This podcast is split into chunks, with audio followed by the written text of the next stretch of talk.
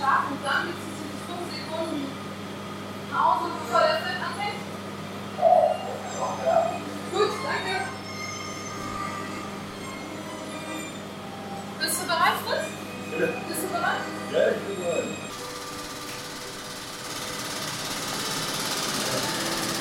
Ja, perfekt.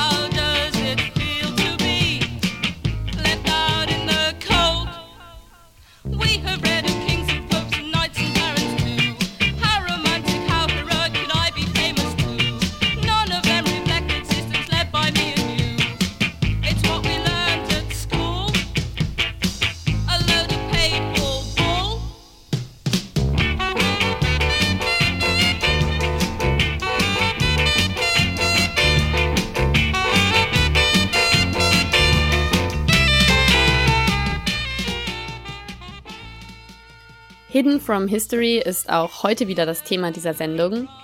Dieses Mal auch wieder mit einem Fokus auf Film und Filmgeschichte, genauer gesagt aber Stummfilmgeschichte.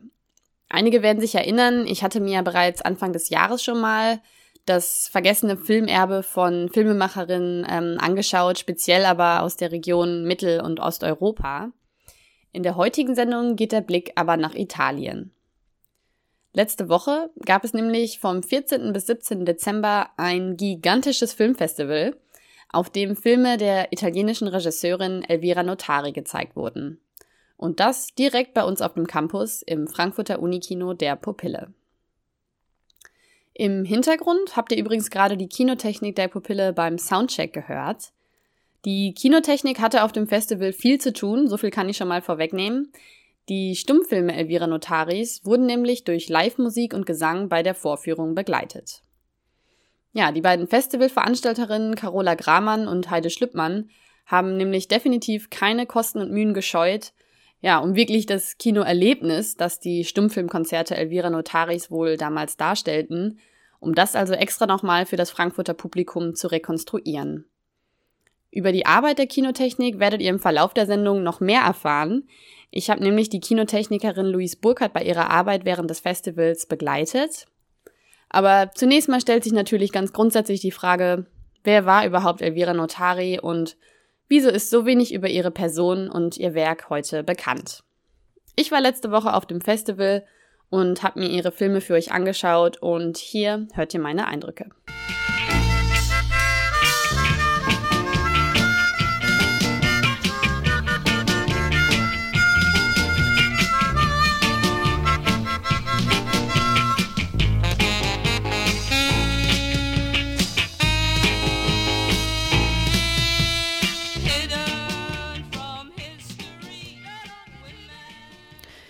Ja, wer war überhaupt Elvira Notari? Ähm, ja, da hatte ich natürlich selbst auch erstmal gar keine Ahnung und musste natürlich auch erstmal recherchieren. Ähm, sehr zu empfehlen ist da aber übrigens die druckfrische Publikation, die von äh, der Kinothek Asta Nielsen jetzt anlässlich des Festivals herausgegeben wurde. Also ihr findet dort Texte über Elvira Notari, die jetzt auch erstmalig in einer deutschen Übersetzung ähm, veröffentlicht wurden. Genau, ich blätter jetzt mal so da durch. Also, ähm, genau, also es gibt Texte von ähm, maßgeblichen Filmhistorikerinnen aus Italien, die eben ja vor allem in den 80er Jahren, also im Zuge der zweiten Frauenbewegung in Italien, das Werk von Elvira Notari überhaupt erst nochmal neu entdeckt haben. Also ihr findet da Texte von Enza Troianelli oder Giuliana Bruno, ähm, ja, deren Publikationen ja wahrscheinlich wegweisend waren ähm, in der Wiederentdeckung des Werks von Elvira Notari. Genau. Gut ist aber vor allem auch der Überblicksartikel hier von Kim Tomajoglu, aus dem ich euch jetzt schon mal ein paar Eckdaten geben kann. Denn äh, nach wie vor stellt sich ja die Frage, wer war überhaupt Elvira Notari? Genau, und ähm, ja, also Elvira Notari war die Leiterin der Dora Filmproduktion in Neapel und sie wird heute als Italiens erste und auch tatsächlich produktivste Filmregisseurin gefeiert. Sie hat äh, nämlich in den 25 Jahren, in denen sie tätig war, über 60 Spielfilme und hunderte Kurzfilme gedreht und hat dabei sowohl als Regisseurin, Schauspielerin, Drehbuchautorin, Produzentin und Verleiherin ihrer Filme ähm, gearbeitet. Und angefangen hat die Dora Filmproduktion erstmal als kleiner handwerklicher Familienbetrieb. Und zwar nämlich zunächst mal 1905 äh, mit der Eröffnung eines Fotolabors in äh, Neapel. Und später, dann im Jahr 1912, wurde daraus dann aber wirklich eine vollwertige Filmproduktionsfirma. Ähm, Elvira Notari hat zusammen mit ihrem Mann äh, Nicola gearbeitet, der als Kameramann für sie arbeitete und auch mit ihrem Sohn Eduardo, ähm, der in ihren Filmen als Schauspieler mitgewirkt hat und da wohl immer den sehr beliebten Charakter des Gennariello spielte. Ähm, benannt ist die Produktionsfirma tatsächlich nach Elvira Notaris jüngster Tochter, die aber selbst nie im Filmgeschäft der Familie mitgearbeitet hat. Ja, erhalten und überliefert sind heute tatsächlich nur drei ihrer ähm, produzierten Filme, also A Santa Notte, Fantasia e Sordato und E Pincerella. Und diese Filme und ähm, noch weitere Fragmente ähm, wurden auf dem Festival in der Pupille gezeigt. Tja, aber wie kommt es eben, dass heute so wenig über eine damals eben so produktive und erfolgreiche Filmemacherin bekannt ist? Und warum sind auch nur so wenige der Filme Elvira Notaris heute überhaupt erhalten und überliefert? Darüber habe ich mich mit den Filmhistorikerinnen Monika Dall'Asta und Kim Tomajoglu unterhalten. Äh, beide haben viel über das Werk Elvira Notaris geforscht und publiziert. Kim Tomajoglu war außerdem maßgeblich daran beteiligt, die Filmkopien Notaris zu erhalten und zu restaurieren. Wir fallen uns in unserem Gespräch öfter gegenseitig ins Wort, aber ich hoffe, ihr versteht uns trotzdem. Hier hört ihr ein paar Ausschnitte aus meinem Interview. Very nice occasion. Allora. So for how long do you guys know each other? Più di dieci anni. That's quite a long time, yes. Okay, I'm just checking the sound. Today we are kind of celebrating the work of Elvira Notari, but the question is why now and when did we forget her in the first place? um, history has not been very gener- generous to Elvira Notari. She had many problems with the fascist regime, which uh, censored all of her films actually because they didn't like the way how she portrayed the city of Naples, the social problems in Naples, like poverty and uh, a certain culture of violence. They uh, forced the notaries to uh, cut their films, to rewrite the intertitles, which were written, many of the intertitles in her films were written in Neapolitan language. And that was something that would not combine well with, you know, let's say Mussolini's vision of a homogeneous nation that was unified with one language. I mean, this was true throughout Italy. The dialect was not mm-hmm. proper Italian language, for one thing. But the fact that she was a woman director, did that also lead to her marginalization or women's cinema has been forgotten or destroyed uh, Overlooked. at a higher rate than um, the cinema made by men. The problem with the women's cinema is not just confined to Italy, of course. I mean, the, the problem with the con- uh, preservation of their films is not just confined to, to Italian uh, filmmakers, but what we can say for sure is that it's just 5% of the production has reached us, which is very, very little.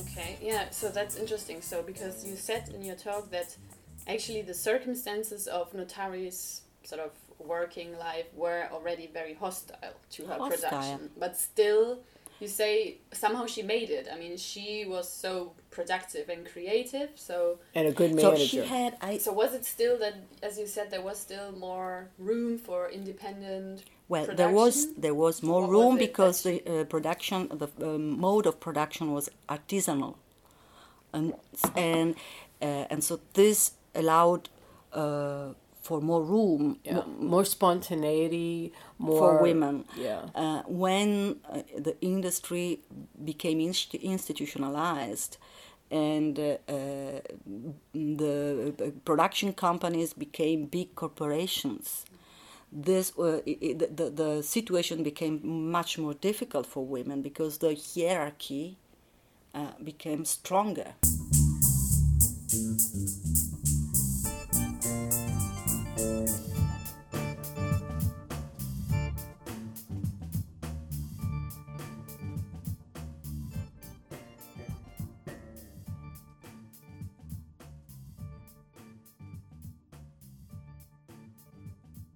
She understood perfectly what could go for that uh, for the for the market at that time in that culture.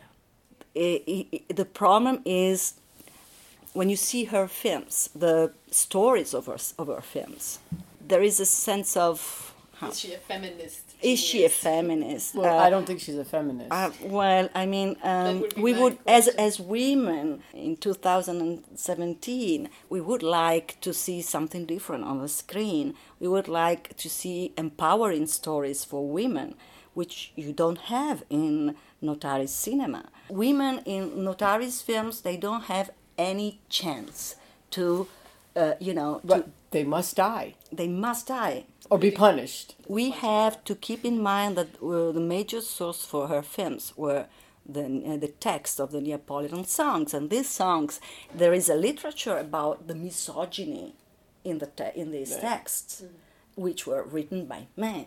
So, Uh, how would you describe what you see in the Taris? Uh, and I have a in little this, different opinion, but go ahead, Monica. no, finish. because uh, I would say that these women, like Matilde Serrao, who, uh, mm, and of course Notari, but also uh, certainly Francesca Bertini, uh, they, who wanted to be recognized because they actually they were extraordinary women, uh, and they, uh, I mean, they uh, legitimately wanted to be recognized. In that situation, they had to, I would say, introject male culture. They had to interject uh, the point of view, the ma- male point of view, uh, and uh, to uh, to do what was what was mainstream. Matilde Serra, when she when she spoke about herself as a writer, she used the masculine, uh, you know, subject to identify herself. And that was the only way how women could think of, this, of themselves as authors.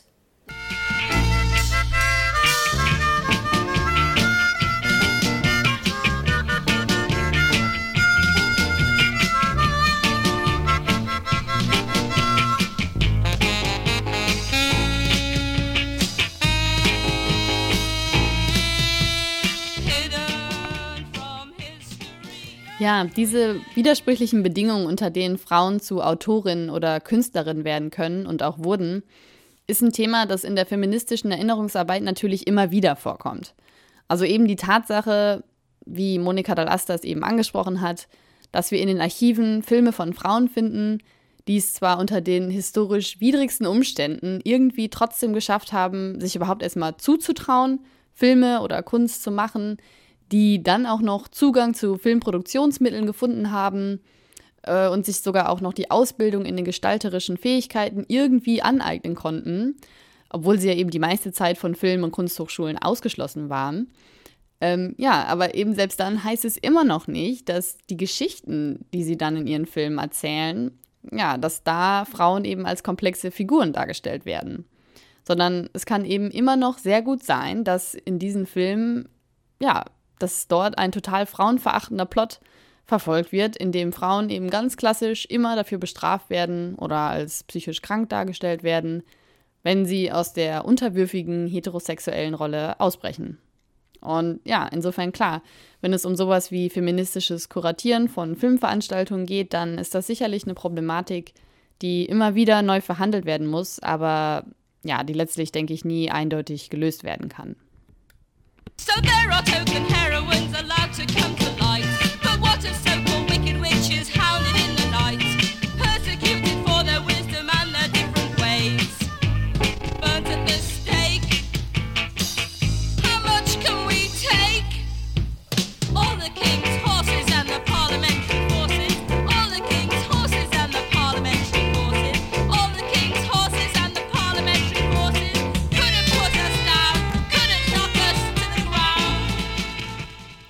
Ja, aber nachdem ich mich in meinem ersten Interview ja viel darüber unterhalten habe, was während des Festivals auf der Leinwand zu sehen ist, fand ich es dann im zweiten Teil total spannend, mir mal anzuschauen, was eigentlich im Vorführraum des Kinos, also sozusagen hinter und oberhalb des Publikums während des Festivals passiert. Denn wie ihr euch ja vorstellen könnt, feministische Filmarbeit bedeutet oft ziemlich alte, analoge Filmkopien vorführen zu müssen. Und Elvira Notaris Filme stammen ja aus der frühen Stummfilmproduktion, also aus den 1920er Jahren, und sind als 35 mm Kopien überliefert. Und insofern bedurften diese Filme eben auch einer ganz bestimmten Kinotechnik, um überhaupt in der Pupille gezeigt werden zu können.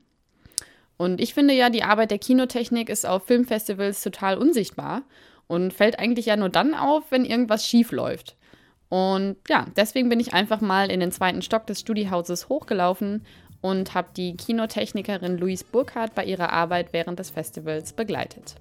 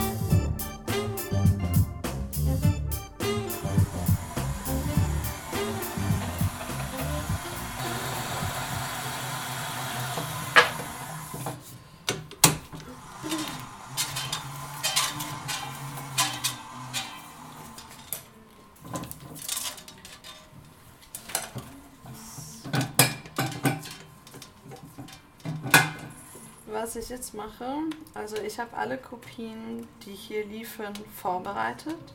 Und jetzt mache ich genau das gleiche andersrum. Das heißt, es gibt, ähm, um halt Vorführer zu helfen, gibt es verschiedene Markierungen. Gerade mache ich die Markierung ab, die den Vorführer ermöglicht hat, das war eine Rolle mit zwei Filmen, zu wissen, wann endet der erste Film. Das heißt, hier steht voll alles, der ganze Vorführraum ist voller große Rollen und da merkt man eigentlich, manchmal gibt es so Pakete mit verschiedenen Rollen. Äh, Da vor uns ist zum Beispiel eine Rolle, also drei verschiedene Rollen, das ist eigentlich ein Film. Ich glaube, das ist Vedi Napoli. Ähm, steht nicht mehr drauf, aber ich glaube, das ist der. Und ähm, am Ende jeder dieser Rolle gibt es Überblendungszeichen, das heißt, es sind kleine Markierungen, die kurz vor dem Ende einer Rolle ähm, auf der Leinwand sichtbar sind. Und es gibt immer eine 8, Minuten, 8 Sekunden vor Schluss und eine 1 Sekunde vor Schluss, weil wir halt im Vorform zwei Projektoren haben. Und das ist halt sozusagen das den Timing für die Vorführer, um halt zu wissen, wann geht er von einem Projekt zum anderen. Und das machst du jetzt quasi gerade wieder ab. Das mache ich Erst gerade mal, ab.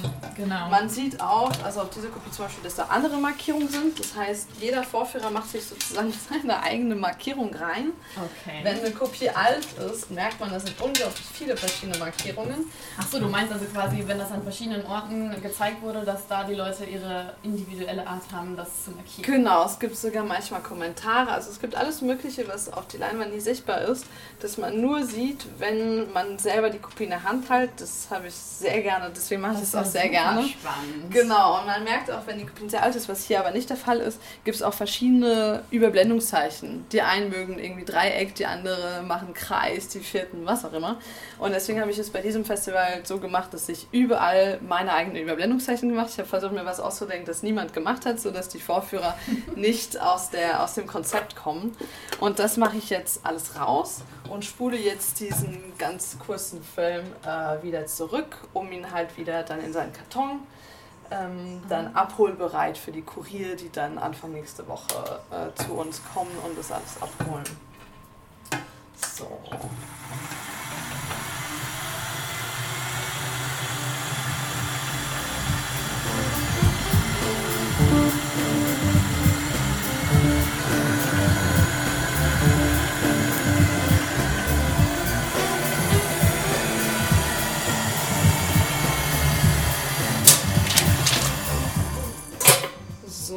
Genau. Das heißt, hier haben wir einen Film, der auf dem Kern ist. Also Filme sind auf dem Kern immer aufgerollt. Der wird zurückverschickt zum Filmarchiv Austria, also in Wien.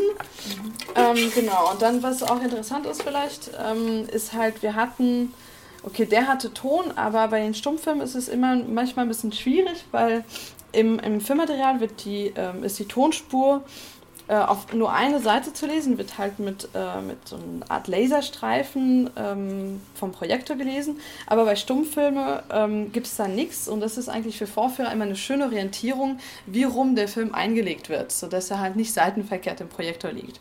Und deswegen habe ich dann bei quasi alle Kopien dann wieder so ein Zeichen gemacht, um den Vorführer zu sagen, so hier ist nicht unbedingt die Tonspur, aber hier ist, wäre dann der Ton, wenn wir Ton hätten. Auf diese Seite wäre es so, dass die sicher ähm, richtig rum ähm, einlegen, weil das ist auch immer eine etwas schwierige Sache bei Stummfilmen. Das ist ein Klassiker. Wenn wir jetzt sozusagen, wir können nicht in den Vorführer, ne? Doch, Oder- du kannst, aber nicht, man, man hört dann sehr viel Störgeräusche. Achso, ja, das heißt, Da ist jetzt die Diskussion, man hat viel Lüftung vom Digitalprojektor. genau, also was sehen wir jetzt Vorführer? Das ist der Digital. Genau, ein Digitalprojektor ist DCP. Und sonst haben wir halt zwei 35 mm Projektoren. Wir haben auch in einer Ecke einen 16 mm Projektor und dann Mischpult, Tonschrank und genau. Aber wie ihr merkt, das ist nicht ein Ort, wo man sich gerne einen Film anschaut. Das heißt, man denkt immer, die Vorführer können sich alle Filme anschauen, was theoretisch wahr ist, aber das ist sehr ungemütlich. Also wo sitzt ihr dann während der Filmvorführung? Ja, auf kleine Hocker, auf ein paar Stühle. Und ihr könnt dann noch probieren, sozusagen durch die Fenster durchzugucken, aber man sieht ja eigentlich. Man sieht ein bisschen, genug um halt die Schärfe zu regeln, aber nicht um halt so sein gemütliches Kino hier da oben einzurichten. Das heißt, ich kenne immer zehn Minuten am Anfang, zehn Minuten am Ende, ein paar, ein paar Bilder in der Mitte. Aber ähm, den Rest ähm, Kriegst kenn du ich, so kriegt man nicht mit, weil oft während ein Film läuft, spult man auch die Akte schon weg. Also wir haben jetzt gerade das Luxus, dass wir genug Zeit haben, die Filme manchmal auch später zurückzuspulen. Wenn du aber in einem Kino arbeitest, spulst immer während der eine Film läuft, die, den, den, du gerade machst, eigentlich auch schon zurück. Weil sozusagen, das ist eigentlich immer so, dass wenn du die Vorstellung beendet hast, musst du auch alle Filme schon versandbereit haben.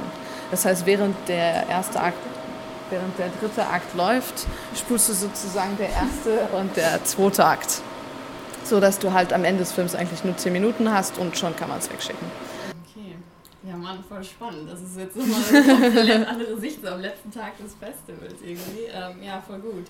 äh, Gibt es noch irgendwas, was du noch erzählen könntest? Oder jetzt speziell zu den Elvira Notari? Weiß ich nicht, Filmkopien, gab es da irgendwas? Äh, Naja, das war sehr schön, weil die waren viele neu gezogen. Das heißt, es sind ältere Filme, wo die halt teilweise restauriert haben und teilweise ganz einfach umkopiert haben auf ein neues Material. Das war für uns eigentlich Vorführer sehr gut, weil die Kopien, wenn sie sehr, sehr alt sind, sind sie auch irgendwann auch porös ein bisschen. Das heißt, die können schneller reißen. Ähm, und das heißt, da war das Material irgendwie fest genug und dann mussten wir uns eigentlich nicht viel Sorgen machen, dass der Film eventuell reißt, was auch manchmal passiert. Äh, in Vorführungen. Das ist nie passiert. Wir hatten eigentlich überhaupt keine Vorführpannen den ganzen Festival lang, weil das wäre natürlich bei Live-Konzerten eine ziemliche Katastrophe gewesen. Da hätte man den, so den, den Timing hätten wir dann Ja. komplett verpasst. Aber genau, das war eigentlich sehr schön für uns. Die Kopien waren eigentlich nagelneu und dadurch war das Bild auch sehr schön und die sehr, sehr schöne Farben bei diesen Stummfilmen, die dann auch eine Virage oder handkolorierte Passagen haben. Und das war natürlich eine schöne Sache. Okay, Ja. also keine Vorführpannen. äh, Nein, keine Vorführpannen von unserer, von unserer Seite. Das Ja. war sehr schön. Das ist natürlich ein kleiner Erfolg für uns. Gut, also dann danke ich dir. Ja, danke dir auch.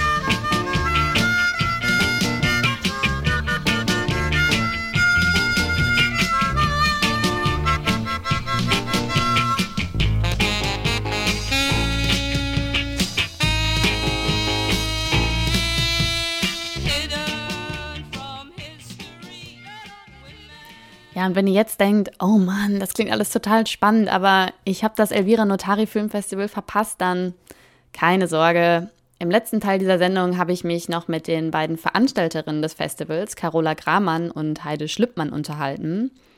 Die beiden haben vor knapp 20 Jahren die Kinothek Asta Nielsen gegründet und kuratieren seitdem eben viele Retrospektiven und Filmveranstaltungen in Frankfurt um eben die Filmarbeit von Frauen zu dokumentieren und wieder in die Kinos zu bringen. Und natürlich gibt es auch für 2018 schon wieder ein volles Programm. Das heißt, wenn ihr jetzt noch bis zum Schluss hört, dann erfahrt ihr hier mehr über viele weitere Veranstaltungen der Kinothek Asta Nielsen im neuen Jahr. Ja, ich wünsche euch viel Spaß damit und äh, ja, vielleicht sehen wir uns dann bald, also im Kino.